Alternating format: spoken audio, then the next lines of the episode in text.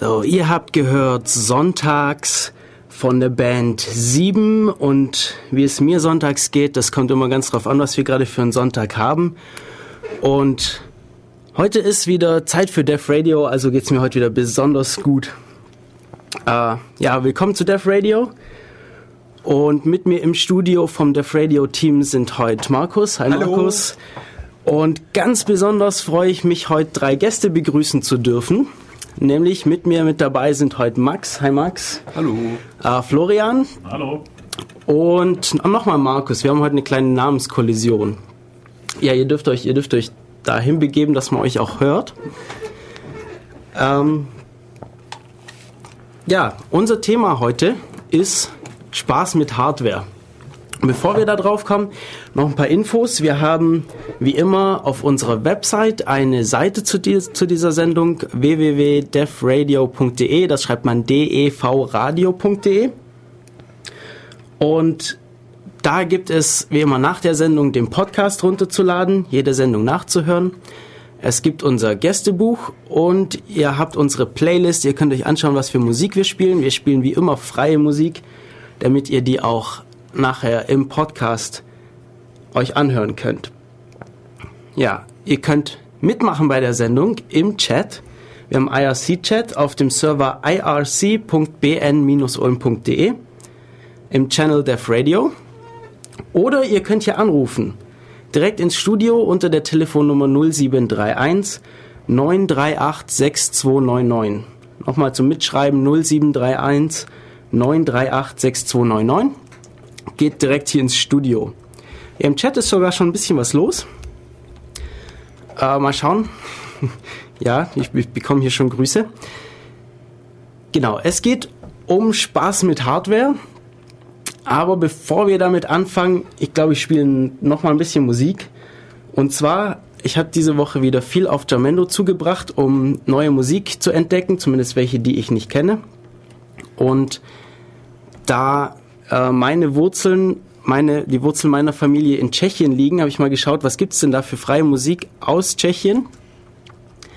Und ich habe nicht so viel gefunden, aber das, was ich gefunden habe, fand ich ziemlich toll. Ich glaube, ich habe bloß vier Alben oder sowas gefunden. Und äh, jetzt kommt Musik von Prorok Drak.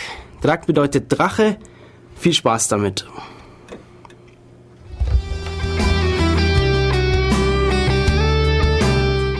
Okay, sorry, das war jetzt natürlich das falsche Lied. Das haben wir gerade schon mal gespielt. Äh, aber jetzt kommt's Richtige. Tout le monde debout von BZ. Oder wenn man das so ausspricht. Freie Musik. Ja, ich kann leider nicht so besonders gut Französisch. Aber, ja, ich habe schon angekündigt, wir haben hier drei Gäste im Studio und die sind natürlich nicht umsonst hier. Und letzte Woche durfte ich Zeuge werden äh, von eurem Bastelprojekt, nämlich eurem Röhrenbeamer. Und ich war schwer begeistert. Entsprechend musste ich euch gleich hier in der Sendung haben. Äh, ja, was ist das überhaupt, was ihr da gebaut habt? Was ist so ein Röhrenbeamer? Ihr bastelt da schon eine Weile dran rum. Das ist richtig. Ein Röhrenbeamer ist, ist ein anderes wie ein Projektor, halt nur old-fashioned, wenn man das so sagen kann. Ja. Das ist halt Technologie, die ist so naja, 20 Jahre alt, ist aber im Prinzip das, was heute auf dem Markt verfügbar ist, ist dem immer noch überlegen, ja, weil es einfach bessere Farben hat, bessere Kontrastwerte ja. und natürlich auch viel schwerer ist. Ja. Ja, also ich, ich habe das Teil gesehen, ich kam da in euren Raum rein und da hängt so ein Monster an der Decke mit drei Farbkanälen. Das sieht man richtig schön hier, rot, grün und blau. Äh, sieht schon beeindruckend aus.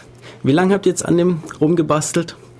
Ähm, man muss sagen, es hat schon eine gewisse Historie. Also es ist eigentlich zwischenzeitlich unser drittes Gerät eigentlich. Ja, wir hatten da zwischenzeitlich auch mal, ähm, sag ich mal, zwei Geräte konsolidiert. und ähm, ja, ich sag mal, es ist jetzt so um die drei bis vier Jahre, dass wir da so dran rumbasteln und diverse Modifikationen, Verbesserungen und ähnliches dran vornehmen. Ja, und Reparaturen. Jetzt muss man Und, sagen, ja. nach den drei Jahren funktioniert es eigentlich so, wie es soll. Ja. Ähm, das, das war jetzt das erste Mal, dass ich überhaupt von sowas gehört habe, von so einer Technologie. Und ich habe jetzt auch die Woche äh, mit mehreren Leuten gesprochen, ob die sowas kennen und so. Und, und äh, die wenigsten kennen sowas. Äh, wie kamt ihr dazu? Ja, das ist eine längere Geschichte. Also wir haben uns vor naja, vielen Jahren, äh, als wir eigentlich nur Schüler waren, ja, überlegt mal so ein Heimkino einzurichten, ja, für uns, dass man halt auch vernünftig Filme gucken kann mit den Kumpels, ja. Und dann hat das alles irgendwie angefangen mit so einem kleinen, ja, zweite Generation LCD-Beamer, der ja eigentlich nicht so wahnsinnig toll ist, ja. Und dann äh, habe ich einen Kumpel, der ist äh, Zahnarzt, also was völlig artfremdes eigentlich, der befasst sich auch schon relativ lang mit dieser Materie und hat auch mehrere Geräte. Und ich meine, hey, das wäre doch was für euch, ja. Die sind relativ günstig zu haben, was tatsächlich so ist bei eBay, die kosten immer viel, weil es auch keiner mehr haben will. Was habt ihr gezahlt für eure? Gut, also das, das jetzige Gerät, das war in, sag ich mal, teilfunktionierendem Zustand, hat um die 230 Euro ungefähr gekostet. Sowas, ja. Der erste, den wir gekauft haben, hat, glaube ich, 150 gekostet oder ja, so. Ja. Also ein Schnäppchen. Das ist eigentlich relativ günstig für die Materie, was man nicht machen kann. Ja, und dann ging das halt so los. Der erste hat eigentlich ganz gut funktioniert, ja. Konnte aber halt keine so hohen Auflösungen fahren. Also der konnte kein richtiges HD-TV und solche Sachen. Man hat ja irgendwann auch gewisse Ansprüche an das Ganze, ja. Und dann ging die Suche halt weiter, hatten wir ein Zweitgerät, ja. Das hatten wir allerdings nicht so lang, weil wir waren am Anfang auch relativ unerfahren, was das Basteln angeht. Da ist dann, naja, ein kleines Missgeschick passiert. Dann musste man das austauschen und ja, dann haben wir eben das jetzige Gerät gekauft und waren am Anfang eigentlich sehr damit zufrieden, bis wir festgestellt haben, dass es nicht richtig funktioniert. Ja. Okay. Und dann ging die große Fehlersuche los ja, und ähm, Könnt ihr generell So sagen, dass Hardware-Basteln einiges teurer ist als Software-Basteln? Prinzipiell ja, weil man braucht Lötkolben und Strom dazu. Und wenn man damit zu tun hat, geht mehr kaputt, wenn man quasi am Rechner ein paar Zeilen Code eintippt. Das stimmt natürlich, ja. Das ist so meine auch- Erfahrung, ja. Materialien zu, das ist schon richtig. Ja. Also mein ganz ohne Kapital geht es natürlich nicht. Ja. Man kann nicht nur seine Gedanken umsetzen, was vielleicht beim Softwarebasteln ja doch auch manchmal möglich ist. Ne? Wenn man sich die Programme besorgt oder es gibt ja auch viel Freeware. Was macht ihr sonst so? Habt ihr sonst mit Hardware zu tun, beruflich oder ausbildungstechnisch? Also ich persönlich eigentlich gar nicht. Ähm, Ich, ich habe selber Wirtschaftsinformatik studiert, bin also rein auch eigentlich in der Software-Ecke zu Hause. Und ähm, vermutlich kam auch genau daher der Drang, mal ein bisschen was zu basteln. Also ich sag mal, wenn man immer vor der Tastatur hockt, ähm, hat man einfach auch mal das Bedürfnis, irgendwie was, ja, Handfestes zu machen, sag ich mal. Ja. Und sonst eigentlich nichts mit Elektrotechnik am Hut. Also Ja, mir geht es im Prinzip ähnlich, ja, und eben auch der Spieltrieb ist schon lang vorhanden, ja, man hat natürlich auch schon früher immer irgendwelche Sachen mal Lötkolben sich gekauft und irgendwas gelötet, aber so direkt mit der Materie habe ich jetzt eigentlich auch nichts zu tun. Ja. Okay.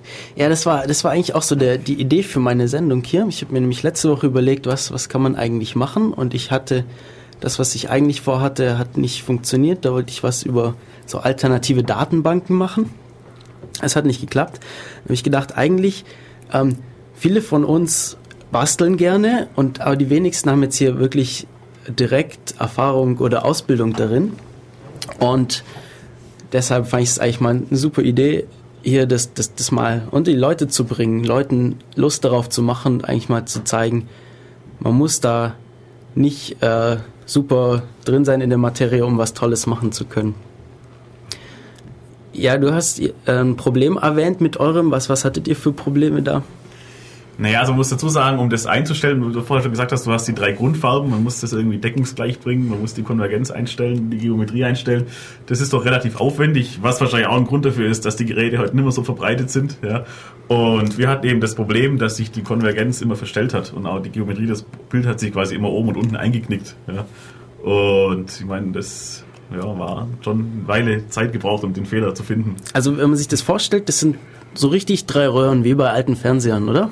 Genau. Also Das heißt, man hat eigentlich drei Bilder und man muss schauen, dass man die exakt übereinander bekommt. Also, das stelle ich mir schon ziemlich schwer vor. So ist es. Also es ist eine relativ zeitaufwendige Geschichte und ähm, man ist am Anfang so ein bisschen verloren, weil man kann sich tatsächlich nicht vorstellen, aber selbst diese Geräte, die so, ja, sag ich mal, aus den 90ern eigentlich hauptsächlich sind, hatten irrsinnig viele Einstellungsmöglichkeiten. Und wenn man sich quasi da nicht so wirklich auskennt, ähm, ist man etwas verloren auf weiter Flur, weshalb das Ganze ja doch relativ zeitintensiv ist, bis man sich da eingearbeitet hat. Ne? Wie, wie sieht denn so eine Bedienoberfläche von so einem Teil aus? Gibt es irgendwie Drehregler, bei dem, mit dem man das dient oder wie stellt man das Bild ein? Ja, also bei den älteren äh, Geräten ist tatsächlich noch das meiste analog, also tatsächlich über POTIs eben einzustellen und ähm, man muss da auch tatsächlich in dem Gerät äh, mit, ähm, ja, wo doch also eine Hochspannung von über 30.000 Volt auch ähm, quasi herrscht, da mit dem Schraubenzieher rumfummeln, das ist abenteuerlich, nennen wir es mal so. Ähm, bei den neueren Geräten ist es ähm, tatsächlich über die Fernbedienung zu machen. Also man hat dann im Prinzip so ein rudimentäres, sag ich mal, On-Screen-Display, was man dann da sieht und dann kann darüber eigentlich die meisten Einstellungen vornehmen. Ja. Und äh, ja, der Rest von den Einstellungen ist dann eigentlich, ja, muss man hardware-technisch machen, aber das ja, haben wir eigentlich gelassen. Also so Spulen äh, ausrichten und ähnliche Sachen, das ist dann doch ein bisschen. ja, an den Magneten umstellen, wo die Ablenkung von dem Strom machen, das waren es dann doch irgendwie, wenn man es doch im Betrieb machen muss und wie gesagt, mit der schon erwähnten Hochspannung waren es dann doch etwas zu heikel. Ja, ja du hast das erwähnt, dass es da Leute gibt, die das im Betrieb machen und da Richtig, an diesen. Ja, ja. Es ist in Amerika und Kanada wohl sehr verbreitet und da gibt es auch ein sehr, sehr gutes Forum. Ja wo viele Menschen unterwegs sind, die da auch sehr fit sind, was Basteln angeht. Und ähm, es gibt viele, die machen das tatsächlich im Betrieb. Ja. Wenn man da wohl schon noch was rausholen kann an Bildqualität, aber naja. Also als ihr das Gerät, das, das jetzt läuft, als ihr es bekommen habt, was, ähm, was waren die Probleme und wie lange habt ihr gebraucht, bis es so läuft, wie es jetzt tut? Hm. Also das erste Problem, was schon mal war, ähm, man muss dazu sagen, das kam aus einem relativ extremen Raucherhaushalt. Ähm, das heißt, und ja, also das Gerät hat so ja, wahrscheinlich so um die zehn Lüfter, die da drin verbaut sind, um eben die Bauteile entsprechend zu kühlen. Und man kann sich jetzt vorstellen, wenn da quasi einer das, das Ding drei Jahre in seinem Kino hängen hat und da fröhlich drunter quarzt, dann schaut das Gerät furchtbar aus. Und ähm, ja, also das erste Problem war eigentlich erstmal wieder, das alles sauber zu kriegen und in den Zustand, ähm, ja, dass man das wieder vernünftig in Betrieb nehmen kann. Und ähm, ja, das zweite große Problem war eben dann tatsächlich die Geschichte, dass ähm, wir das Bild nicht richtig einstellen konnten. Also wir hatten eben die, die Schwierigkeit, wir haben das immer alles schön ausgerichtet und ähm, ja, nach zweimal Kanalwechseln oder anderes, anderen Film angucken, war dann das Bild plötzlich wieder total verschoben und ähm, ja, das war eigentlich so unser Hauptproblem. Und ja, dafür haben wir gebraucht ungefähr, würde ich mal sagen, so ein Dreivierteljahr. Ähm, hauptsächlich deswegen, weil wir eigentlich angefangen hatten, dieses Problem zu suchen und dann eben durch das erwähnte Forum, also es gibt eine recht nette Community auch, äh, eben auf diverse Modifikationen gestoßen sind, die man da eben so machen kann. Und ja, das, also schlussendlich kann man sagen, da sind wahrscheinlich so um die 10, 15 Boards insgesamt verbaut in dem Gerät. Die hatten wir jetzt alle einmal in der Hand und haben eigentlich auf jedem irgendwas rumgebastelt. Also das Ding ist eigentlich jetzt so komplett rund erneuert. Kann, kann man sagen. sagen ja. Das heißt, ihr musstet dann wirklich auf diesen Boards rumlöten. Richtig. Ja, also ist. Ja. Also wir haben entdeckt, dass man, was ein Problem ist von Kondensatoren, wenn die eben lang laufen, dass die äh, wohl eine Zeit schlechter werden und kaputt gehen. Ja, und es gibt äh, jemanden in Amerika, der bietet das als Service an, diese ganzen Kondensatoren, das sind glaube ich knapp 120 Stück, die da verbaut sind, äh, auszutauschen. Und dann haben wir uns überlegt, naja, eigentlich kann man das auch selber machen. Und dann ging es erstmal los, ähm, wo bekommt man so viele Kondensatoren ähm, in verschiedenen Baureisen her? Ja, der ortsansässige Laden hier in Ulm ist da zwar eine Anlaufstelle, hat aber nicht alles. Dann haben wir das übers Internet so bestellt. Eben alles, was da so drauf ist, sind, ja, lass es vielleicht 30 verschiedene Arten von Bauteilen sein, die alle mal bestellt und haben wir angefangen, die auszutauschen. Ja, das heißt, auf jedem Board halt die rauslöten und neue reinlöten. Ähm, und als das dann fertig war, ja, haben wir das eigentlich danach oder davor gemacht. Ich glaube, wir haben zuerst das Problem gefixt. Also wie gesagt, das eigentliche Problem war, dass jemand, also der Vorbesitzer, der dieses Gerät hatte, da wohl auch schon angefangen hat, äh, Modifikationen durchzuführen das aber zu tun, ohne, ich glaube, er hat nicht genau gewusst, was er macht. Ja? Weil eben diese Modifikationen, die er dort gemacht hat, waren wohl Auslöser dieses Problems, das wir hatten. Ja, und das war dann wahrscheinlich auch entsprechend gut dokumentiert, was er gemacht hatte. Ja, genau. so wie beim Softwareprogrammieren halt auch. ja. Und sagt man, die meisten Beamer, die man heute bekommt, auch digital, leiden darunter, dass man sie nicht wirklich bei Tageslicht einsetzen kann. Ja, das ist wahrscheinlich richtig, wobei das Gerät naja, also es ist auch nicht so wahnsinnig hell. Es gibt da größere äh, Geräte, die heller sind, ja, aber ähm, ja, es sollte schon ein leicht abgedunkelter Raum sein. Ja. Macht das einen Unterschied zu heutigen DLP-Beamern oder was man da so bekommt? Also es macht vor allem dahingehend einen Unterschied, ähm, sag ich mal, dass die Geräte, wenn man das eben eins ersteigert, äh, sind, sind enorm günstig, also für das, was sie können. Das heißt, also die können tatsächlich schon äh, die komplette 1080p Auflösung darstellen ja, und das für einen verhältnismäßig günstigen Preis. Und ich sage mal, also entsprechende Geräte jetzt so auf digitaler Basis, da ist man also schnell beim, ja, bei 1000, 2000 Euro, die diese entsprechende Qualität bieten einfach. Deswegen hat es seinen gewissen Reiz.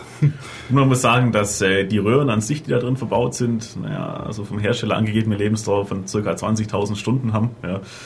Man kann die so 10, vielleicht auch 15.000 benutzen, ja, was natürlich schon auch zu einem äh, normalen DLP-LCD-Gerät, was vielleicht zweieinhalb, 3000 äh, Lebensstunden hat von dieser Lampe, ja, schon ein großer Unterschied ist. Ja. Das Forum, das ihr erwähnt habt, was ist das für eins? Vielleicht können wir das auf unserer Website verlinken. Auf jeden Fall, das ist das Kurt Palme Forum. Ja, kurtpalme.com heißt das. Das ist ein Herr aus Amerika oder Kanada, weiß ich Ja, nicht. ich glaube aus, aus Amerika. Das ist in Amerika, der handelt auch mit diesen Geräten und handelt auch mit Ersatzteilen und Erweiterungen. Ja, und das ist aber so, dass auf der Seite auch ein echt gutes Forum gibt, wo wirklich viele, viele fitte Leute drin sind, ja, die auch ihre Errungenschaften, was äh, Erweiterungen und Veränderungen äh, angeht, dort äh, posten und da ist eigentlich alles für jeden frei zugänglich, was es da so gibt an Erweiterungen und Dinge. Ja. Und die sind auch sehr hilfsbereit. Also es ist echt eine richtig lustige, gute Community, muss man sagen. Ja.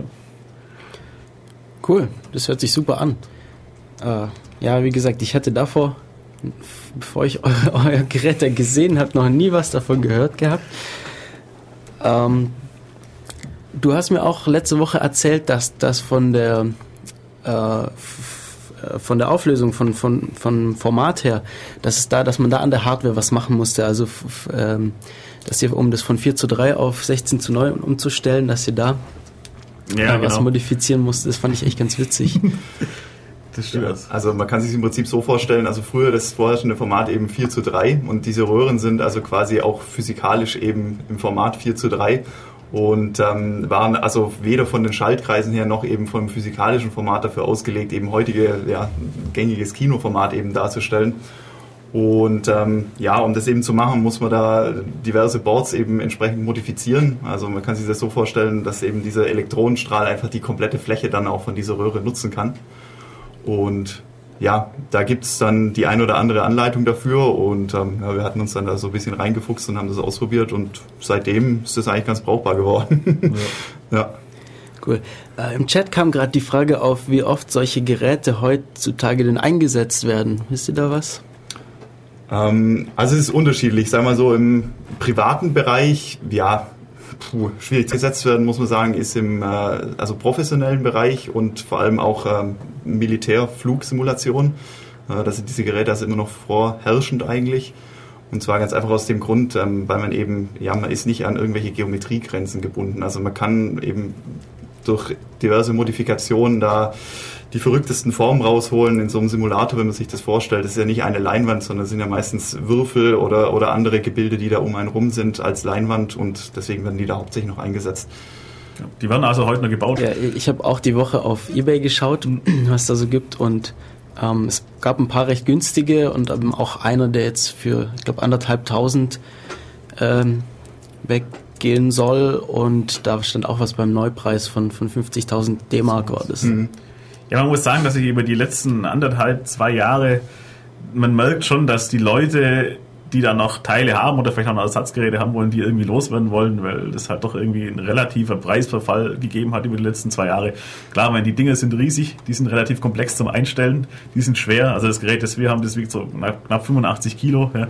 Das ist nichts, was man sich mal nachmittags schnell auf den Wohnzimmertisch stellt, um mal mit der Familie einen Film anzugucken. Also es ist schon eher was für Liebhaber und man merkt schon, dass... Ähm, der Kreis an Leuten, die das betreiben, also ich kenne auch hier in Ulm tatsächlich noch drei Leute, die auch ein relativ gut ausgebautes Kino in ihrem Keller haben, eben auch mit solchen Geräten. Das gibt schon tatsächlich auch in Deutschland noch wahrscheinlich so naja, einen gutes, guten Teil Leute, die diese Geräte noch im Einsatz haben, aber es waren halt schon weniger. Also das merkt man schon, weil halt, wie gesagt, die Technik schreitet schon voran. Also es gibt auch mittlerweile DLP-Geräte, die ähnlich rankommen an die Qualität und von dem her merkt man schon, dass es halt allein durch die Dimensionen von dem Gerät das schon rückläufig ist, das Ganze. Ja. Äh, Wie, wie ist es, wenn man jetzt die Position von dem Gerät verändert, dann muss man es komplett neu einstellen, oder? Ja, das ist soweit richtig. Also ähm, im Prinzip ist das ja ist nicht dafür geeignet, einfach das mal im Raum irgendwie rumzuschieben. Ähm, wenn man das noch kurz irgendwie beschreiben soll, also das Ding hängt quasi jetzt mit vier Stahlketten bei uns an der Decke. also es ist relativ schwierig und ähm, ja, genau. Also man muss da eben den, den Abstand genau berechnen, dass man quasi hier ähm, das einmal fix einstellen kann und dann lässt man auch besser die Finger davon, weil es ist dann ein Haufen Arbeit, das wieder neu einzurichten. Bei welchen Gästen schaltet ihr das Gerät wieder an? Wer muss kommen, damit ihr euren Beamer vorführt? Ich durfte es sehen, ich durfte es sehen letzte Also man muss Es war sagen, wir, wir benutzen den eigentlich schon relativ regelmäßig. Ja, also das ist schon, äh, es darf jeder kommen und darf sich das mal angucken, das ist ganz klar. Ja. Also wir treffen uns auch zwei, dreimal im Monat an einem Freitag oder Samstagabend, um da einfach irgendwie einen Film zu gucken oder sonst irgendwas zu machen. Ja. Nachdem jetzt die doch relativ lange Bastel- und Umbauphase irgendwie beendet ist, ja, und alles so funktioniert, muss man das auch einfach mal genießen. Ja. Und während eurer Bastelarbeiten stand der Beamer auf den Tisch, damit ihr nebenbei noch schrauben könnt? Ja, der Tisch ist ziemlich groß, der Tisch. Wie gesagt, es sind, ja, es sind um die 15 bis 20 Boards in dem Ding. Also es war komplett auseinandergenommen. Ähm, ist auch ein Riesengehäuse, also Dutzende Schrauben, wo man ein paar verloren haben, muss man dazu sagen. Aber ähm, ja. Und ja, es ist schon der. Es gab auch äh, fast ein Jahr, wo man halt nicht gucken konnte, weil das Ding einfach zerlegt war. Man musste halt immer wieder so provisorisch zusammenbauen, um halt zu testen, ob die Veränderung, die man jetzt gemacht hat, auch funktioniert. Ja.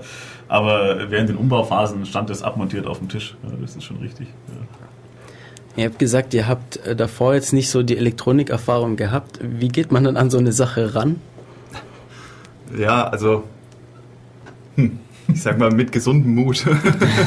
also sicherlich nicht mit Übermut. Ähm, ja, ich, ich sag mal, die, die Grunderfahrungen waren vorhanden. Also ich hatte selber davor gerade schon, weil der Florian auch schon die Kondensatoren, die kaputten erwähnt hatte, ähm, auch tatsächlich schon an Mainboards oder Netzteilen da so ein bisschen rumgelötet, die irgendwie hier gerade dieses Kondensatorenproblem hatte. Ähm, es ist nochmal eine andere Dimension, ganz klar. Ähm, ja, aber ansonsten einfach ein bisschen Mut beweisen, ein bisschen ausprobieren und ähm, ja, vielleicht mal ein kleineres Projekt vorher starten, dann kann man sich auch ruhig mal an was Größeres ranwagen. ja. Also ich denke, wenn man Grund, vernünftige Grundlötkenntnisse hat, kann das in keinem Lebensbereich schaden. Ja? Also mal irgendwas gelötet zu haben, empfehle ich wirklich jedem. Ja? Wenn man kann wirklich tatsächlich viele Sachen heutzutage auch noch irgendwie reparieren, was andere irgendwie wegschmeißen. Ja? Und das muss ja irgendwo nicht sein. Ja? Macht ja auch Spaß. Auf jeden das Fall. Ja. Ich glaube, die Leute, die es wegschmeißen, haben kein Interesse daran, Zeit zu investieren, um es zu reparieren oder was komplett Neues daraus zu bauen, statt es zu reparieren. Also irgendwie die Funktionalität komplett anders zu machen. Ja, äh, ich gesagt, ich habe heute eine etwas buntere Musikmischung. Ich möchte euch noch was spielen und zwar diesmal was Klassisches von Johann Sebastian Bach, eine Gavotte und zwar gespielt von Gitarreando. Nochmal den Hinweis, wir haben einen Chat zur Sendung, äh, einen IRC-Chat Channel Dev Radio auf dem Server irc.bn-ulm.de. Und wir haben auch ein Telefon im Studio, das man anrufen kann. Und wir sind erreichbar unter der Nummer 0731 für Ulm 938 6299. 0731 938 6299. Viel Spaß mit dem nächsten Lied. Willkommen zurück zu Def Radio. Ich bin Matu. Bei mir mit im Studio sind Markus, nochmal Markus, Florian und Max. Und wir reden über Spaß mit Hardware. Wir hatten jetzt schon das tolle Projekt mit dem Röhrenbeamer. Äh, und, aber jeder kann an Hardware rumbasteln.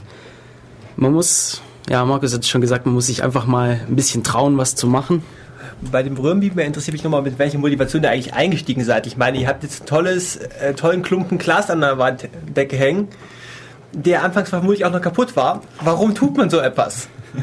Welche Motivation da Geld reinzustecken? Wollt ihr einfach eure Filmchen in größerer Auflösung sehen? Ja, ja, also wie gesagt, das hat angefangen mit diesem Heimkino-Gedanken und diesem LCD-Beamer. Ja. Ähm, und dann hat man halt irgendwie ist man auf diese Geräte gekommen, hat es empfohlen bekommen und dann hat man mal eins gekauft und das war eigentlich ganz nett. Das erste Anfängergerät, das wir hatten, das war auch ganz nett, aber man hat halt gemerkt, okay, da geht nach oben noch was. Also du kannst noch mehr Auflösung machen, du kannst es noch schärfer kriegen. Ja. Und dann haben wir halt so ein bisschen rumgeschaut und irgendwann hat sich halt das mit dem anderen, was sich im Nachhinein als kaputt herausgestellten Gerät halt so ergeben. Dann haben wir das gekauft und dann war es schon da und dann klar, man hat das Ding, das hat irgendein Problem. Natürlich will man das fixen, man will es ja auch verwenden. Also so hat es im Prinzip angefangen. Ja. Ja es war auch einfach so eine gewisse Faszination für die analoge Technik einfach. Also ich denke, ja, so ein Rechner und sowas ist alles ganz nett und schön, aber wenn man so ein Gerät mal offen hat und echt mal so die, die Ausmaße von so einem Teil sieht, ähm, ja, und wie viel Entwicklungsarbeit auch einfach in so einem Teil drinsteckt, ist so eine gewisse Faszination einfach, die davon ausgeht. Und ja, damit was zu machen war, war spannend und sicherlich mit auch Antrieb einfach, da irgendwie so ein bisschen tiefer reinzusteigen. Also ich meine, man kratzt da sicherlich noch an der Oberfläche, aber einfach mal so, ja, da auch den Einstieg zu finden, spannende Sache. Max, was bastelst du? Äh, ich habe mir letztens die Zeit damit vertrieben, äh, einen Gitarrenverzerrer zu bauen. Äh, er war, ich habe ihn dann Flotte Biene genannt. Es war sehr spaßig. Wie, wie bist du da rangegangen? Ähm, es war ganz interessant. Ich habe eine Webseite gefunden im Internet, die da heißt das Musikding. Das äh, ist auch so ein Forum mit Bauplänen und so. Und praktischerweise. Gleich, gleich verlinken. Ja, genau. Praktischerweise an dieses Forum angegliedert ist auch der das Musikding Shop, bei dem man dann diese Teile zum spottbilligen Preis quasi kaufen kann oder auch diese, diese ganzen Sets. Und dann habe ich mir sowas bestellt und habe dann angefangen auf der vorgeätzten Platine Widerstände und Kondensatoren aufzulöten und der größte Spaß hatte ich eigentlich damit, das, das Gehäuse zu gestalten, weil ähm, das Löten von der Platine jetzt doch ein bisschen Low-Level war irgendwie. Das war bloß stumpf nach Plan, irgendwelche Bauteile auflöten. Ich hatte mehr Spaß mit, der, mit dem Gehäuse. Aber löten lernen kann man damit, oder? Ich konnte davor schon löten, aber prinzipiell ist es möglich, so löten zu lernen, ja, denke ich schon. Also das wäre doch mal ein super Einstieg. Und wenn man damit fertig ist, kann man sich seinen Röhrenbeamer zulegen und äh, da alles Mögliche einbauen. Ja, dagegen kann ich natürlich jetzt nicht anstinken. ja, ich bisher auch noch nicht ganz. Ähm, ja, gab es irgendwie Probleme oder so, die da aufgetaucht sind dabei? Ja, ich habe festgestellt, dass ähm, es da doch deutliche Qualitätsunterschiede zwischen den Lötkolben gibt. Da ich, ich habe mir da einen vom von einem örtlichen Discounter äh, habe ich mir da einen zugelegt für wenig Geld und habe dann festgestellt, dass man ihn nach einer halben Stunde eigentlich nicht mehr benutzen kann, weil er so heiß wird. Naja. Ja, das war ich auch so meine Erfahrung mit Lötkolben. Ich habe auch ähm, eine Weile lang so einfach so, so einen einfachen Kolben benutzt, den man so in die Steckdose eingesteckt hat und dann ist er halt heiß geworden und man konnte damit also das Lötzinn zum Schmelzen bringen. Äh, aber das, das auf Dauer ist es, macht es nicht so viel Spaß. Ich habe mir dann doch lieber eine Lötstation gekauft. Ja, ich hatte mir den gekauft und habe mir da, äh, bloß um irgendwie Kabel zu löten, irgendwie Ja. mal ein Klinkekabel oder so und dafür reicht es ja vollkommen aus, aber Ja, selbst dafür, also es ist schon, ist schon angenehmer, so eine regelbare Station zu haben. ja, das, das ist richtig. Aber woher nehmen, wenn nicht stehlen? Ja, so teuer sind die auch nicht. Also meine hat irgendwie 20 Euro gekostet. Hm. Welche Werkzeuge braucht denn die Heimbastelstation noch? Aber ich denke mal, ein Seitenschneider ist ganz praktisch. Definitiv. Schneider, ähm, kleine Schraubenzieher, ein paar kleine, also einfach Werkzeuge, um kleine Dinge irgendwie abzuzwicken, abzuisolieren, ist ganz praktisch. Ja. Also so ein kleines Starter-Set, vielleicht mit ein, zwei kleinen Zänkchen, ein, zwei kleine Schraubenzieher. Lötkolben ist auch echt von Vorteil. Vielleicht ein Heiß- paar Schrumpfschläuche. Ja, ja auf jeden Fall. Schrumpfschlauch ist auch super, kann man immer gebrauchen. Heiß, Heiß- Heißklebepistole würde ich noch sagen, so wenn man die Nerven verliert. ja, so Retter in letzter Not heißt die Pistole passt eigentlich immer, das stimmt. Ja, he- heißt die Pistole habe ich schlechte Erfahrungen gemacht. Ich habe elektrische Sachen geklebt, die sind irgendwann warm geworden im Betrieb. Ja, das ist, ja, drum Schrumpfschlauch ist auch nicht schlecht. Also den, den Schrumpfschlauch stelle ich mir vor als irgendwas, das du überstülpst und heiß machst. ja, genau. Ja, also Ja. das Ja, wird dann ja. enger und bleibt drauf, also ist eigentlich super. Ja. Und womit erhitzt du das? Im Zweifelsfall mit einem Föhn. Feuerzeug geht auch. Feuerzeug, Föhn, super, geht. Ja. Ja. Muss halt beim Feuerzeug ein bisschen aufpassen, dass du nicht den Rest von dem Kabel abwackelst. Da muss ein bisschen, wenn man es zu lange mit dem Feuerzeug heiß macht, kann sein, dass es anfängt ein bisschen zu brennen, aber wenn man das macht, vorsichtig einsetzen, aber geht auch. Ja. Ja, hat hat es hier jemand schon mal geschafft, was richtig schön kaputt zu machen oder in die Luft zu jagen damit? Naja, Ja, bisher keine, keine spektakulären. Ich hatte einen anderen spektakulären Unfall. Ja, Und zwar ähm, weiß ich, wie sich 230 Volt Netzspannung anfühlen. ouch. Ich habe da, ich habe mal an, einem, an so einem Messkasten rumgebaut, weil da irgendwie, irgendwie war das Display kaputt und hatte dann doch vergessen, den, den Stecker aus der Dose zu ziehen. Ja, äh, jetzt muss ich mal, jetzt muss ich mal auch was erwähnen und zwar einen Blog namens Hack a Day. Hack a Day, wer das nicht kennt, ähm, das ist ein Blog, bei dem täglich jede Menge Hacks vorgestellt werden. Also Hack a Day, äh, ja, der, Name hört sich so danach an, es gibt jeden Tag einen, aber es gibt jeden Tag wesentlich mehr als einen. Hackaday.com, ich habe das schon äh, auf der Website verlinkt. Vorhinein, das ist ziemlich cool. Äh, da gibt's tolle Sachen. Zum Beispiel, ja, gestern kam da was, eine Ego-Box. Die zeigt an, wie viele Zugriffe auf eine Webseite stattgefunden haben. Also stellt man sich irgendwo hin, schließt die den Rechner an und dann misst die, wie oft die auf diese Webseite zugegriffen wird. Und solche Sachen. Also, was ich da finde, äh, das, das, ist ganz witzig, da mal wieder das zu lesen. Ich habe mir auch überlegt, da was nachzubauen. Und zwar hat einer ein Blitzgerät gebaut, um sehr schnelle Objekte zu fotografieren, also Pistolenkugeln und Pfeil- Pfeile und so. Und so schnelle Blitzgeräte, also die sind sehr, sehr teuer und der hat für ein paar hundert Dollar hat er sich so ein Teil gebaut. Aber ich habe mich noch nicht so ganz drauf, äh, ganz getraut, weil da doch äh, 50.000 Volt äh, drin sind, wenn, wenn die Teile aufgeladen sind. Er schreibt auch etwa in, in jedem zweiten Satz, äh, baut es nicht nach, es wird euch umbringen. ja, Hackaday, super Seite, super Seite. Euer Beamer ist ganz schön beeindruckend. Macht ihr sonst noch irgendwelche Sachen? Ja, also ich sag mal so die normalen alltäglichen Basteleien, was wir so haben. Ähm, ja, also von kleineren Reparaturen bis, ja, also gerade so, so im, im PA und, und Tonbereich halt, ja, kleinere Schaltungen, die wir basteln oder vorhaben PA? noch zu basteln.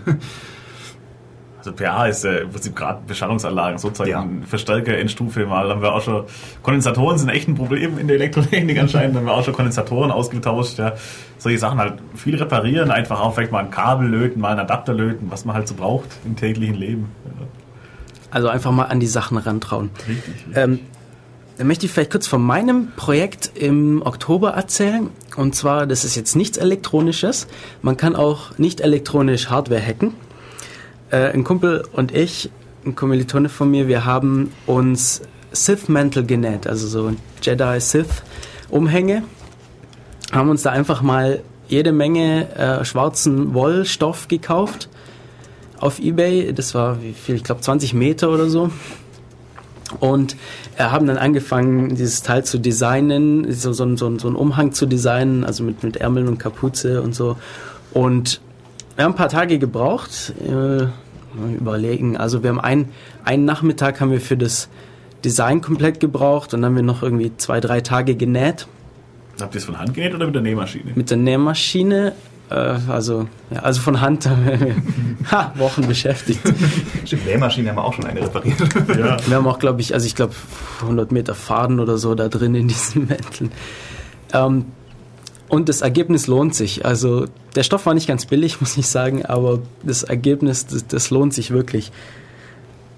Also man muss nicht nur, man muss nicht, man kann auch mit Nicht-Elektronik tolle Sachen basteln. Äh, wir, ja, die, die Dinger haben riesige Kapuzen und was ich besonders toll finde, ist der Klang von den Teilen. Also wenn man das auszieht oder so, das macht so richtig wusch, so wie im Film. Klasse Sache. Ja, man muss einfach mehr selber machen. Das ist wirklich so. Man muss äh, einfach auch äh, Dinge machen oder Dinge verändern, die es so nicht zu kaufen gibt oder was man brauchen kann. Man muss einfach mehr selber machen, sich mehr irgendwie Dinge ausdenken, für sich anpassen. Das ist einfach wichtig. Ja. Dann kann ich auch mal losschießen mit meiner Tageslichtlampe. Es ging eigentlich darum, ich habe bei Freunden, die Gärtner waren, so eine UV-Lampe reingestellt und festgestellt, das Ding ist abartig hässlich, aber es hält mich wach. So ein Ding brauche ich auch. Und bin mal zum Lichtfachgeschäft meiner Wahl gegangen, habe ich beraten lassen, dass es Licht in unterschiedlichen, die Leuchtstoffröhren gibt es in unterschiedlichen Gaszusammensetzungen, die andere Farben emittieren. Und das Tageslicht hat von seinem Spektrum her eine andere Farbzusammensetzung als Glühlampenlicht. Glühbirnenlicht ist bevorzugt rot und gelb und ein bisschen blau. Und Tageslicht ist halt viel blau und viel rot. Und habe halt andere Leuchtstoffröhren gekauft und er meinte dann, ähm, wenn du bei Obi noch die Lampe dazu kaufst, wird's billiger. Das heißt, drei Leuchtmittel zu je 6,65 Euro. Die drei Lampen bei Obi, also die Halterung dafür, für nochmal 10 Euro das Stück. Jetzt war halt, ich habe mich halt für Obi-Lampen entschieden, weil so Stehlampen für Leuchtstoffröhren sind abartig teuer. Die gibt es meist nur für irgendwelche Büros und dementsprechend Designs und wie üblich teuer. Und ich habe mich jetzt entschieden, mit meinem Vater zusammen aus Holz eine sechseckige Säule hochzuziehen. Die hätte zwar theoretisch sechs Ecken, besteht aber nur aus vier Platten. Das heißt, es ist halb offen, innen drin verspiegelt und die Leuchtstoffröhren da reingebaut. Das heißt, ich habe jetzt ein, eine große Holzsäule in meinem Zimmer stehen, die sieht, sieht sogar stylisch aus und sie leuchtet. Im, Im Chat kam gerade die Frage, ob es Bilder von den Mänteln gibt. Äh, ich ich habe gerade nur eins online, das verlinke ich mal. Ich schaue, dass ich noch ein paar andere bekomme und das dann auf die Sendungsseite stelle, die Links dazu. Okay, du darfst weiter von deiner Lampe erzählen. Ach, Sorry für die Unterbrechung. Äh, das war im Prinzip schon alles. Ich habe mit Gesamtkosten von so circa 60 Euro Sachen gedeckelt, die du ge- gekauft für eine 500 nicht bekommen hättest. Und, Und, sieht, sieht toll aus. Ich mag das Ding. und, und, und wie verwendest du das jetzt? Einfach nur, Ähm, es steht zurzeit neben meinem Bett mit Zeitschaltuhr. also als Wecker dann. Ja, ich ignoriere morgens meine Wecker und so mit so einem, mit so einem prallen Licht im Gesicht geht das schon besser. Ich bin den ersten Morgen aufge aufgewacht und mich gefragt, ist der, ist der Dezembermorgen schon immer so sonnig gewesen? Der nächste Schritt war, oh verdammt, ich habe mich selbst verarscht, ist gar nicht der Sommermorgen. Es ist meine Lampe. Und wenn ich nachts arbeite, was ich gelegentlich mal mache, läuft das Ding in Dauerbetrieb. Ich schlafe bei Glühlampenlicht einfach ein. Ah, Und das hilft wirklich. Vielleicht sollte ich das auch Ja. mal ausprobieren. Was hast du gesagt, waren die Kosten für, für dieses Projekt? Circa 60 Euro, würde ich schätzen. Ich habe mich kundig gemacht, du kriegst die Leuchtmittel in Ulm hier nicht gut. Wo hast du die besorgt? Ich habe sie in Grimma, in der Stadt, in der Stadt südlich von Leipzig, im Lichtwarengeschäft. Habe sie fast zum Einkaufspreis bekommen. Na gut, da bin ich jetzt nicht so oft, aber vielleicht findet man im Internet was dazu. Das gibt's zu kaufen auch. Irgendwie die Menschen in den nördlichen Regionen, die sehr länger, sehr viel Winter haben, haben das auch Bright Light, nennt sich das, glaube ich. Das sind also weiße Dinger, die kannst du aufstellen und die dir einfach hell ins Gesicht. Ja. diese- Weil die Leute sonst irgendwie alle depressiv werden, wenn es kein vernünftiges Licht gibt. Ja. Da stellen die sich ins Wohnzimmer und freuen sich. Ja, dann sind alle glücklich wegen dem Licht. Das ist gut. Das ist cool. Ich habe ja Kataloge gesehen. Ich könnte dich jetzt ähm, unendlich weit ausdehnen, was es da an Lampen- und Lichtzusammensetzungen gibt. Das wirklich gute Zeug bekommst du nicht im Baumarkt. Wie eigentlich immer. Ja. Und das ist das Problem bei den Leuchtmitteln. Du musst irgendwoher die helleren Leuchtmittel bekommen. Also das ist Internet echt toll. Gerade auch den Stoff, den wir für unsere Mäntel verwendet haben. Wir waren hier in der Gegend in mehreren Stoffläden und es ist entweder unglaublich teuer oder einfach nicht so ganz das, wie wir uns das vorgestellt hatten. Und ja, das, ist, das macht es schon, das, das hilft schon unglaublich. Ja. Okay, wir quatschen schon wieder eine Viertelstunde. Äh, jetzt gibt es nochmal klassische Musik. Äh, wieder von Guitarreando, also nochmal ein Gitarrenduett. Und zwar Danse Paraguayenne.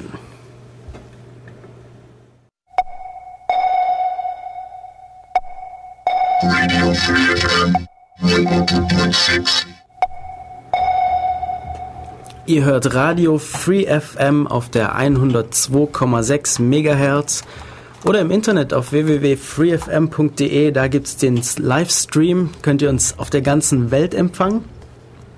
Und hier ist für euch Def Radio, die Sendung eures Chaos Computer Clubs Ulm. Und wir reden heute über Spaß mit Hardware.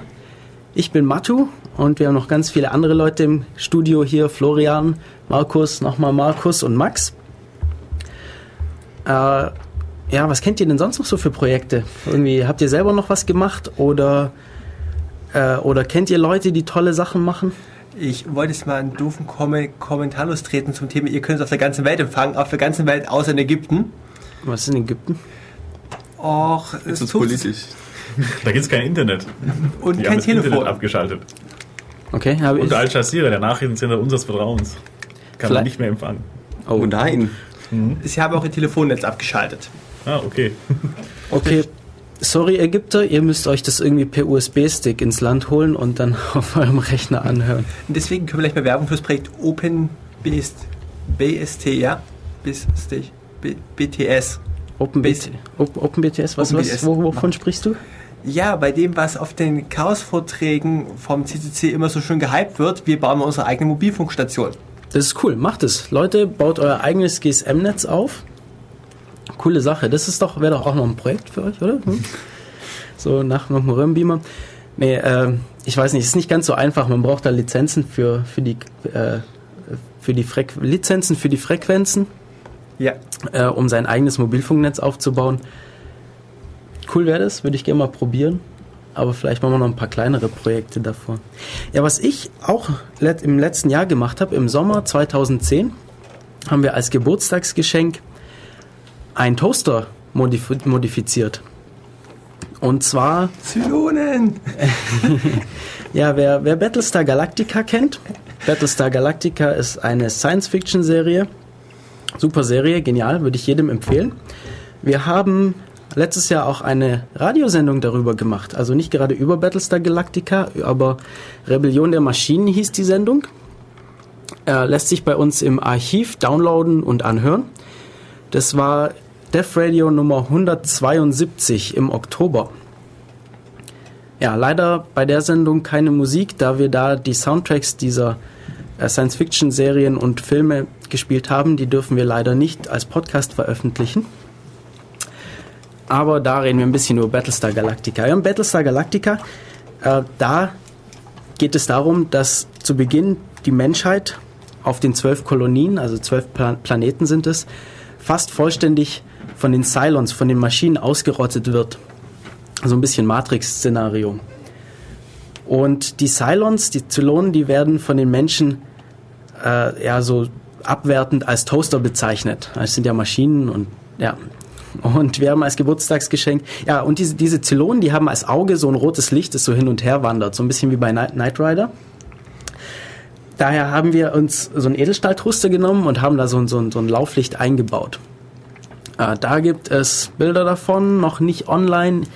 Äh, ich schreibe mir das auf, dass ich das auch noch auf der Sendungsseite verlinke. Also, wenn ihr jetzt zuhört, entweder live oder im Podcast, dann schaut doch mal in den nächsten Tagen auf der äh, Seite zur Sendung vorbei, auf www.defradio.de. Da gibt es jede Menge Links zu dieser Sendung. Ja, das war unser Toaster. Was auch ziemlich cool ist, äh, Leo wollte heute eigentlich auch kommen. Dem ist leider was dazwischen gekommen. Das ist schade. Vielleicht ruft er noch an mit ein bisschen Glück. Er würde mich freuen. Weiß nicht, ich erzähle mal ein bisschen was von seinem Projekt. Der macht nämlich auch tolle Sachen. Und zwar hat er sich äh, letztes Jahr einen Router gekauft. Also so ein, ja, einfach so eine kleine Routerbox. Mit, da war glaube ich irgendein Linux drauf, äh, aber er hat was anderes drauf installiert. Ist das OpenWRT, glaube Ja. ich? Genau, OpenWRT, ein freies Betriebssystem für Router. Und was das Ding jetzt macht, es spielt Musik. Also steht daheim und ist ein äh, Streaming-Server und er kann jetzt im ganzen Haus damit Musik hören. Äh, genau, hat es bei sich daheim bei seiner Familie, glaub, soweit ich weiß, eingebaut. Und Leo, falls du zuhörst, ruf doch an und erzähl uns ein bisschen mehr davon. Ja, wie sonst, ähm, vor zwei Wochen, Markus, du warst vor zwei Wochen im Studio. Ja. Ja, da hatte der Hackspace Geburtstag. Der Hackspace, äh, wie läuft der? Geht da was? Ähm, es sind die üblichen Verdächtigen vom Bürgernetz da. Das heißt viel Internet, aber wenig basteln. Hast du dort schon was gebastelt? Was habe ich gemacht? Ich habe bisher nur Software-Sachen gefixt, derer ich eine ganze Menge zu lösen habe. Das letzte Sinnvolle, was ich gemacht habe, ist, ich habe mein Music Playing Demon eingerichtet, damit ich endlich vom Handy aus meine Musik auch mal fernsteuern kann. Und für jeden anderen Rechner. Äh, wie funktioniert das dann? Also du hast einen Rechner, der die Musik spielt, oder? Ja, Und du steuerst es per Mobiltelefon. genau. Wie, wie kommuniziert das dann? Okay, ähm, das ist eigentlich nicht wirklich gebastelt, das gibt schon als fertigen Bausatz. Das MPD ist ein Paket deiner Wahl in, in deiner Distribution. Music Playing in Demon ist ein Musikspieler, der hat eine Konfigurationsdatei und der wird prinzipiell ferngesteuert. Das heißt, auch auf meinem lokalen Rechner habe ich ein Fernsteuerungsinterface drauf, um den Musikspieler zu steuern. Ich habe auch nochmal ein Steuerinterface auf dem Handy drauf habe einfach eins ausgegraben, das das passende Protokoll spricht und auch auf jedem anderen Rechner, von dem ich meine Musik steuern möchte. Und das klingt ziemlich cool. Mir ist auch gerade was eingefallen. Ich, ich möchte auch was fernsteuern. Und zwar habe ich daheim einen Rechner stehen, der ist eigentlich immer an. Und äh, der macht nicht so viel. Das ist ein Tor-Server und der kümmert sich darum, dass er meine Backups empfängt, wenn ich irgendwo bin und ich möchte ein Backup machen, dann mache ich das und schicke das dem und der kümmert sich darum, dass es auf irgendwelche Platten geschrieben wird. Und dafür habe ich da externe Festplatten angeschlossen und ich finde das ein bisschen Verschwendung, die immer anzuhaben. Daher würde ich die ganz gern ferngesteuert ein- und ausschalten können. Und da bin ich gerade dabei, mir so eine äh, Relaisplatte zu bauen, wo einfach ein paar Relais drauf sind. Also Relais, das sind einfach elektronische Bauteile, das sind Schalter. Also man gibt den Strom und dann schalten die irgendwas anderes ein oder aus. Ja, und, und da habe ich mir jetzt ein paar Relais gekauft und da habe ich vor, das an den Parallelport zu hängen. Kann mich dann per SSH anmelden und einfach per Parallelport hier meine Festplatten ein- und ausschalten. Zum Thema PSSH anmelden kann ich direkt mal sagen, ich habe jetzt endlich bei mir DynDNS zum Laufen gebracht, damit ich von überall auf der Welt nach Hause telefonieren kann. Okay, was ist DynDNS? DynDNS ist die Kurzform für dynamisches DNS. Ich überlege gerade, ob wir jetzt noch NAT und Routing erklären sollten im Zusammenhang. Ähm, es ist ja so, dass euer Router bei euch zu Hause ähm, am Anschluss bei eurem Anbieter, das könnte Arcor, die Telekom oder wer auch immer sein, ein sogenannter Telekommunikationsprovider, über den angeschlossen ist. Das Gerät holt sich vom Provider temporär eine IP. Die meisten Provider machen diese IP nach 24 Stunden ungültig und vergeben eine neue. Das heißt, ihr könnt von zu Hause keine Standleitung haben, die permanent unter der gleichen Adresse erreichbar ist. Die wird immer wieder rausgeworfen, wieder neu verbunden. Und um jetzt genau diesem Problem zu entgehen, gibt es Services wie DynDNS, wo sich euer Router bei dem Service anmeldet und ihm mitteilt, welche IP-Adresse er gerade hat. Und DynDNS macht dazu eine Namensauflösung. Das heißt, ich, wenn ich jetzt von außen bin, kann mich beim DynDNS-Service melden und sag mir mal, mit welcher IP-Adresse hat sich mein Router zuletzt gemeldet. Gib die mal her. Und kann mich dann von irgendwo auf der Welt bei meinem Router wieder anmelden. Und an meinem Router habe ich natürlich eingestellt, dass er mich durchleitet zu den Rechnern, die dahinter hängen. Genau, so funktioniert das bei mir auch. Schlüsselworte dafür wären Port Forwarding Ja, Port Forwarding und DynDNS. dyndns.org. Okay, und, und was machst du jetzt damit? Och, zurzeit nur SSH forwarden. Also du hast daheim irgendwelche Rechner stehen, auf die du von außen mal Zugriff haben möchtest. Du Natürlich. möchtest, möchtest dich daheim anmelden. Ja. Ja, ja cool. Ja, genau. Ja, wir haben sowas auch im Betrieb. Also in diesem besagten Heimkino, auf dem wir es vorher schon hatten, haben wir, es gibt äh, Satellitenempfänger, auf denen auch ein Linux-Betriebssystem läuft. Das ist auch mehr oder weniger Open Source. Ja. Und die haben eben auch eine Netzwerkschnittstelle und man kann in diese Geräte eine schöne Festplatte einbauen und wir haben das als ähm, im Prinzip Online-Videorekorder uns eingerichtet. Ja. Weil doch viele interessante Sachen zu Zeiten kommen, wo ähm, der Durchschnittsarbeitsnehmer schon irgendwie im Bett liegt, dass er am nächsten Tag aufstehen kann. Ja, und äh, wenn man halt mal was aufnehmen möchte, kann man sich da bequem einloggen. Das hat ein schönes Webinterface bekommen und kann dann eben die Sendung dort einstellen zum Aufnehmen und dann bei Ge- Gegebenheit einfach mal angucken. Ja. Das Webinterface habt ihr dann selber geschrieben? Das war schon dabei. Also war- es gibt war bei dieser Open Source Software für diese Receiver ist das schon mit dabei. Und kann man auch alles mögliche steuern, verändern und eben auch Aufnahmen machen. Und das ist eigentlich ganz praktisch. Also das ist so ein Satellitenfernsehempfänger, oder? genau. genau. Ja, cool. Ja, das ist witzig. Ja, Leute, äh, baut Sachen und äh, bastelt ein bisschen rum. Es macht Spaß. Äh, und Ja. man kann viel Geld damit sparen und man kann lustige Sachen damit machen. Ich kann noch von einem anderen Projekt erzählen, und zwar ein Kumpel von mir, der Stefan aus Stuttgart, hat, äh, wie erklärt man das? Nun ja, er hat sich dreifarbige LEDs gekauft. Die haben dann vier Elektroanschlüsse und hat die zu Ketten zusammengelötet. Das ist eine ziemlich fitzelige Arbeit und hat ihn in seinem Zimmer ausgetragen. Hat dazu eine passende Steuerbox entworfen, um die drei Kanäle einzeln anzusprechen, sodass man Sachen Sachen machen kann wie nur rot, nur grün oder dimmen. Und diese Steuerboxen werden von seinem Rechner aus ferngesteuert. Er hat dafür ein Webinterface, er kann sagen, welche Kette er ansprechen möchte, welche Farbe, welche Helligkeit. Und das, was wirklich nötig ist, er hat in die Boxen ein Mikrofon eingebaut und eine Beat Detection. Das heißt, wann immer ein Sch- Schlag kommt, wird die Farbe umgeschaltet. Passend, wenn er nebenbei Musik abspielt. Das ist cool. Also wer, wer das jetzt toll findet, der sollte sich mal das Fnordlicht-Projekt anschauen. Fnordlicht-Projekt ist genau sowas. Da gab es ein, ah, ich glaube bei Chaos Radio Express war der, war der zu Besuch. Ich weiß jetzt nicht mehr genau den Namen davon. Egal, einfach nach Fnordlicht suchen. Ich werde das verlinken, wenn ich das finde. Äh, Nochmal ein Hinweis auf unsere Website www.defradio.de. Jede Menge Links zur Sendung heute. Das Fnordlicht es ist einfach, ja, eigentlich genau so was, wie du beschrieben hast. Es ist eine kleine Platine, auf der sind mehrere LEDs drauf. Ich glaube, von, von jeder Farbe drei. Neun LEDs insgesamt. Und es macht genau sowas. Da ist ein Microcontroller drauf. Also man, man braucht da keinen Rechner dafür. Es ist einfach ein Chip drauf, den man programmieren kann. Und der macht buntes Licht.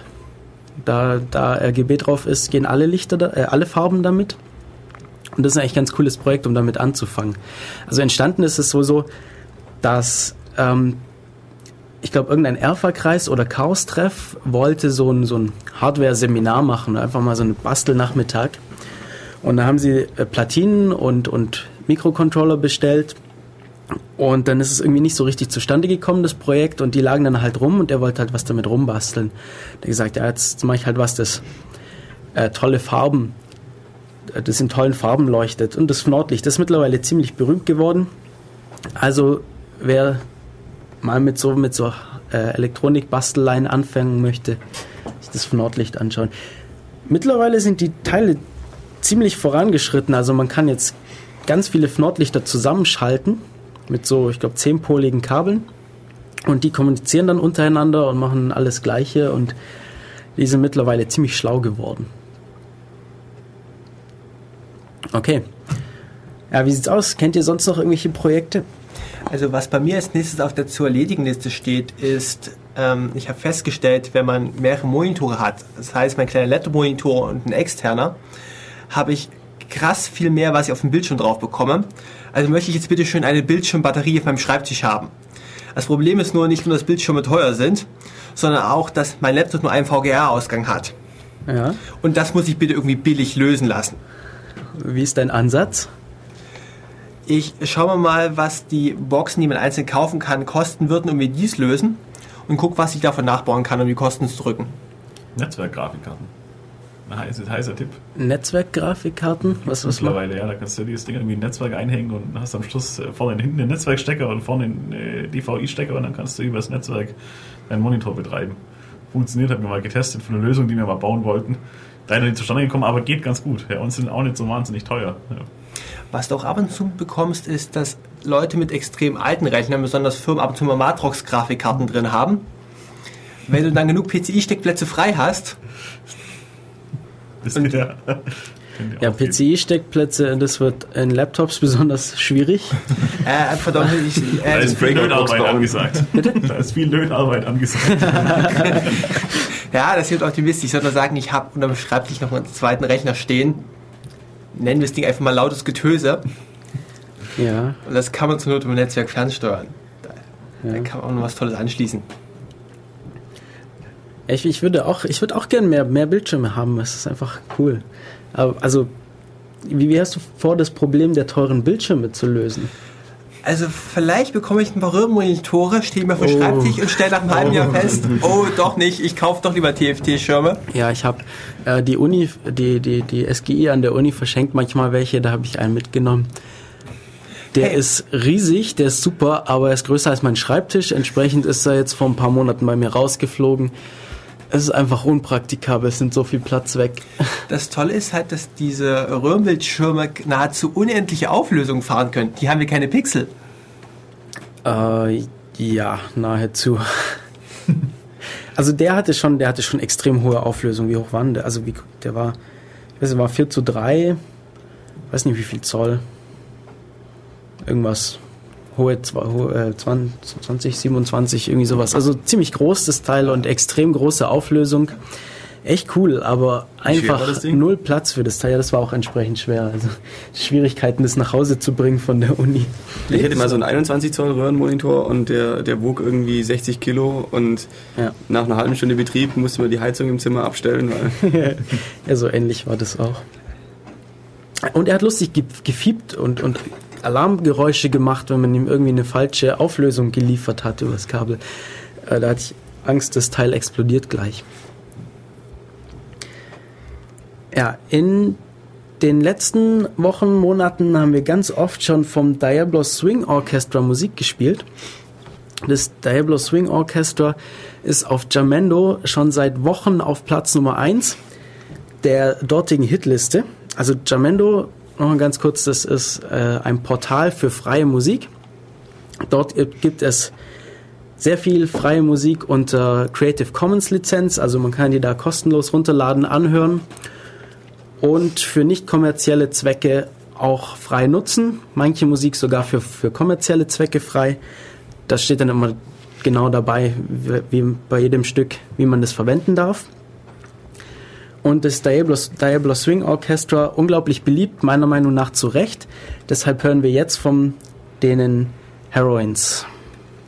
Sad Robot von Pornophonique, den zwei Jungs aus Darmstadt, Musik mit Akustikgitarre, Gesang, einem Gameboy und einem C64. Ich glaube, bei dem war jetzt kein C64 dabei, aber der Gameboy. Sieht cool aus. Schaut mal auf den ihre Webseite, gibt es ein paar Videos, wie sie auf der Bühne sind mit ihrem Gameboy.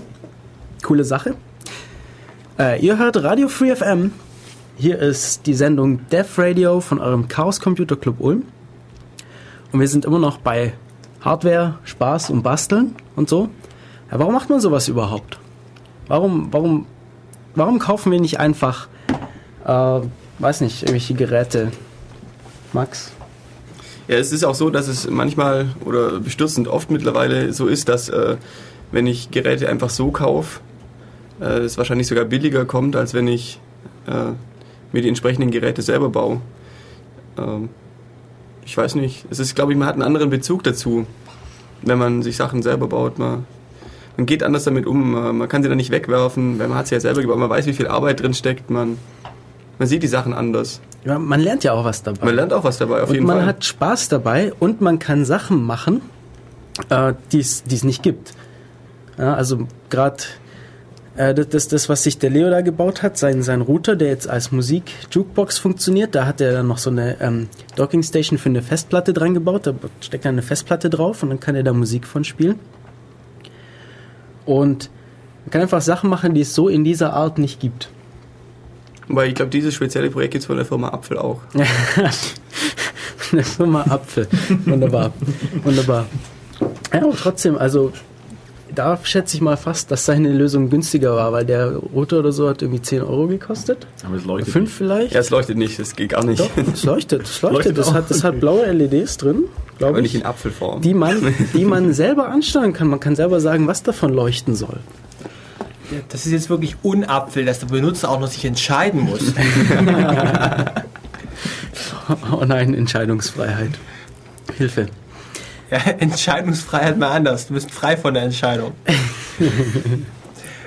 ja, also ich denke, dass unsere Bastelwut eigentlich etwas ist, das die Menschen schon sehr lange gehabt haben. Bei uns sieht man es nur halt im Bereich der Elektronik, wo es wirklich auffällig ist. Und das, was mir spontan eingefallen ist, mit so einem Sprung zurück, ist, ich bin in Kanada in Reynolds Royal Alberta Aviation Museum gewesen, also im Luft- und Raumfahrtmuseum, wo nicht nur Luft- und Raumfahrt gewesen, sondern wo man wirklich alle Technik aus dem vergangenen Jahrhundert aufgesammelt hat und von Hand restauriert. Das alles, was da stand, war lauffähig. Das Museum war verdammt groß.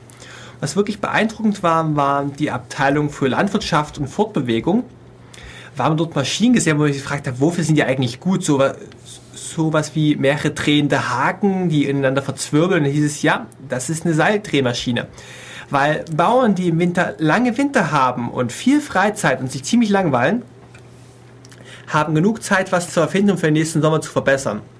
Ich habe Landmaschinen gesehen, Traktoren, die hatten, die hatten die Möglichkeit, ihre Kraft nicht nur auf die eigenen Räder rauszuführen, sondern sie hatten Möglichkeiten, externen Kurbelwellen und Riemen anzuschließen und damit andere Geräte anzutreiben.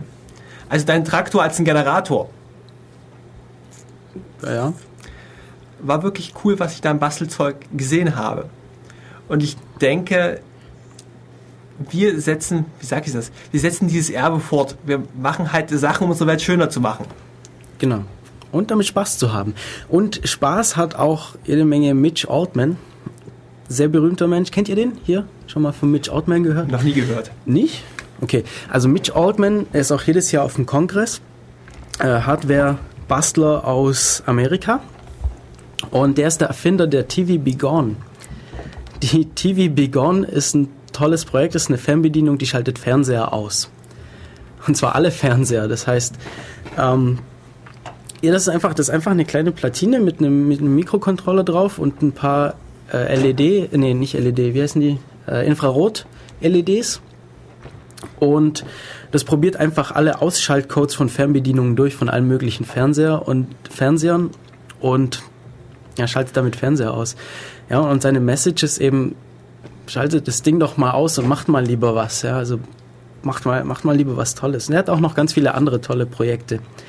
Der ist äh, letztes und vorletztes, also äh, 2010 und 2009 war der auf dem äh, Chaos Communication Kongress immer in ha Hardware-Hacking-Bereich. Da gibt es immer im Keller so einen Raum mit ganz vielen Lötkolben und Tischen. Und da kann man sich irgendwelche Sachen zusammen löten und basteln. Äh, da werden dann so Sachen verkauft wie diese TV Begone. Äh, 2009 habe ich mir da einen Bausatz für die Brain Machine gekauft. Die Brain Machine ist auch so eine coole Erfindung von ihm. Und zwar ähm, ist es der Versuch, das Gehirn äh, in, in, in, einen, in einen anderen Zustand zu bringen. Also die Idee ist, er hat von so Forschung gehört, dass das Gehirn in unterschiedlichen Zuständen verschiedene radioaktive Strahlen ausstrahlt. Und zwar sind, dieses, sind das so Zustände wie ich bin irgendwie aktiv oder ich bin inaktiv oder ich bin kreativ und, und mache irgendwas.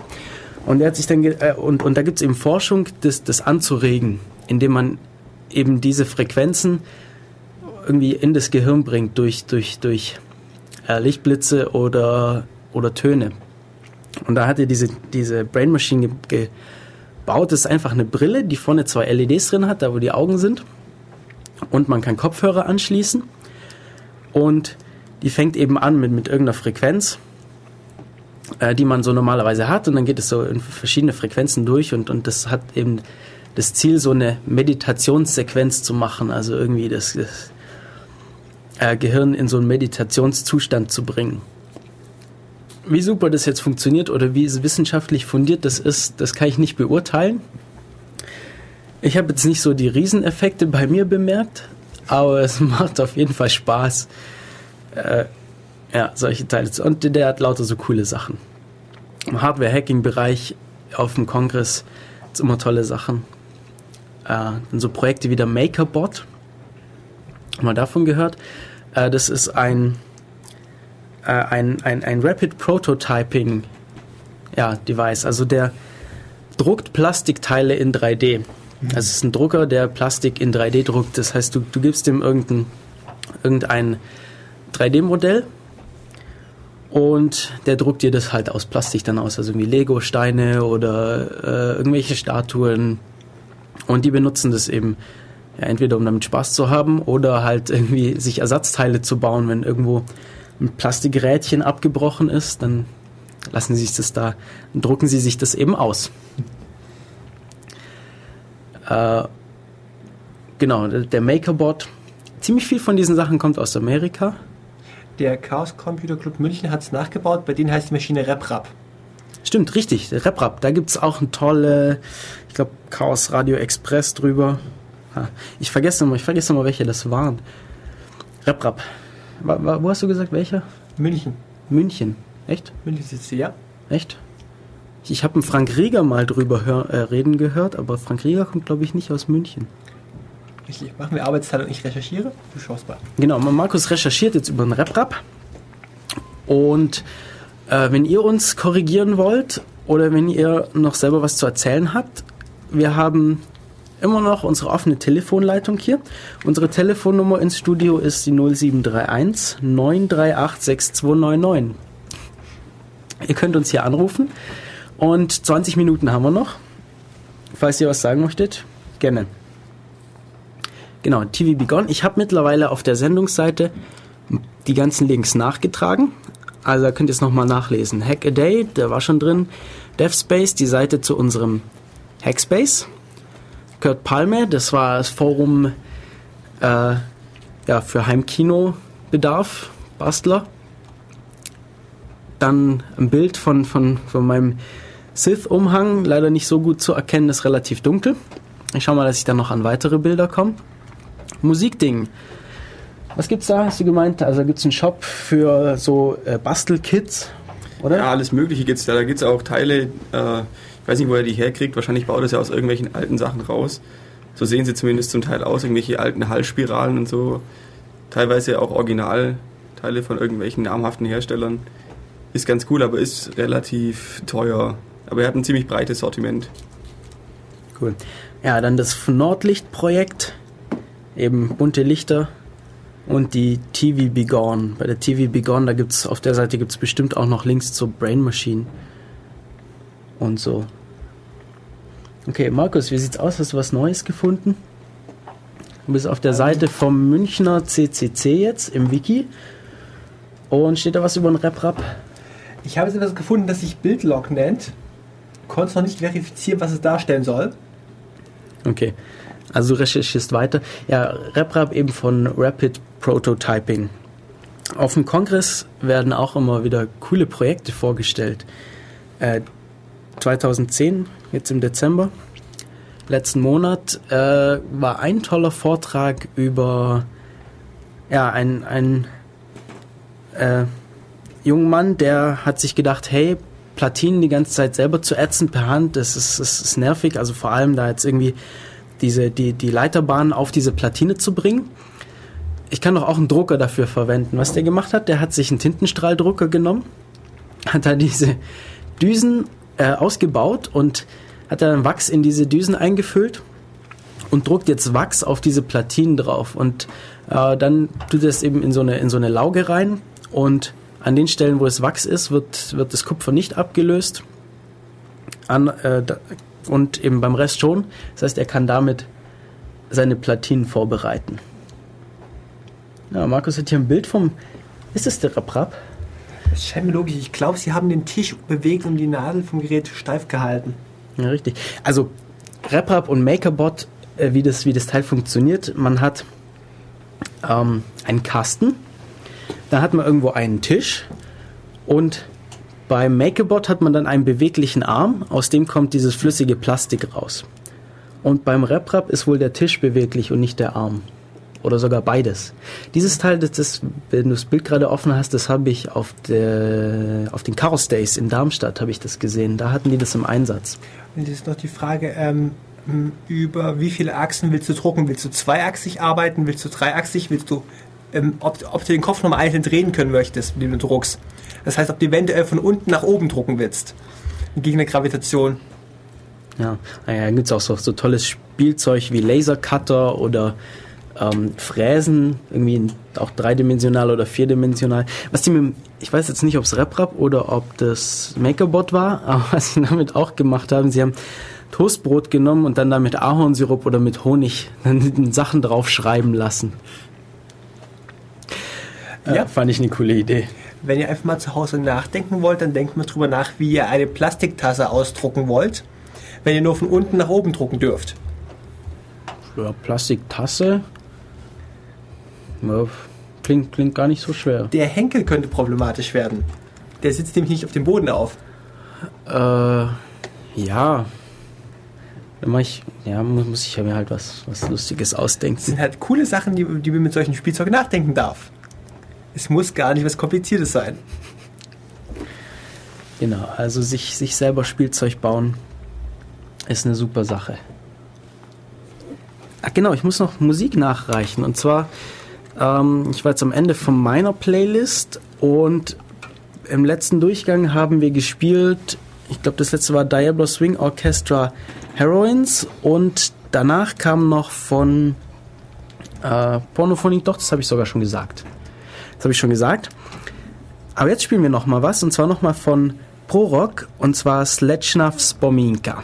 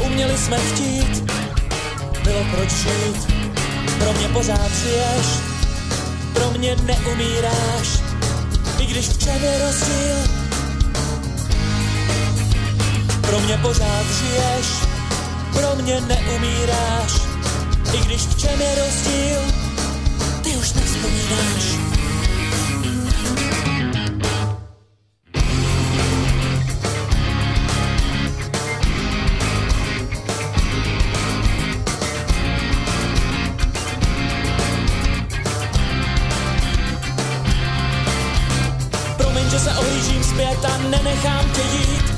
Co nás tolik stálo, teď nemám sílu zahodit. Já žiju z naděje a snad milosrdný je čas.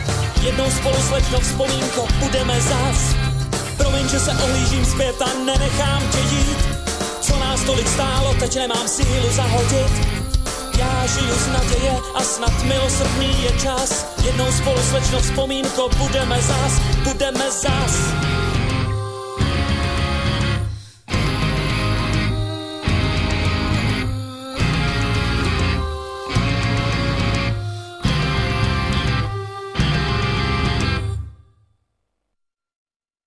Hallo, guten Tag, Free FM. Hallo, hier Ja, du bist live auf Sendung hier bei Free FM. mein Lieber, toll. Ja, Ich super. bin schon aufgeregt, das ist unglaublich. Aha. Ja, dein Wunsch. Super Sender. Dein Wunsch. Ich wünsche mir, ach, jetzt habe ich das vergessen. Angel von Kelly Family. Ja, wir nicht. Hey, ähm, ich, ich möchte von Lucy Lettrick ein Mädchen haben. Ja, wir nicht. Hallo? Ja, Tag, du bist bei Free FM live auf Sendung? Echt? Ja, Ich, ich würde gern von Take That Babe hören. wir nicht. Nicht? Hallo? Hallo, Tag. Also ich wünsche mir, ich wünsch mir von meinem Freund ähm, das Lied, oh, oh, ich weiß nicht mehr, das ist von Van Halen. Jump Aber- vielleicht? Jump? Ja, ja, ja, ja, genau das war's, Aha. genau das. Wir nicht. Hallo? Hallo, grüß dich. Hallo? Hallo. Hallo? Hallo. Hallo, hier ist der Frank und wer ist denn da? Hallo, hier ist der Chris aus Günzburg. Grüß und dich, ich hätte Chris. gern, hallo, darf ich mir was wünschen, ja? Ja, du darfst dir natürlich was wünschen. Ich hätte gern von Scorpions, Wind of Change. Ja, hören wir nicht. Hinner nicht. Wir nicht. Ah, das ist wirklich ärgerlich. Hinner vielleicht dann Love You Like a Hurricane von Scorpions. Hören wir auch nicht. Genau, auch nicht. Wir nicht. Iron Maiden. Wir nicht. Hinner nicht. Metallica. wir nicht. Bon Jovi. Hören wir nicht. Mir hört nix.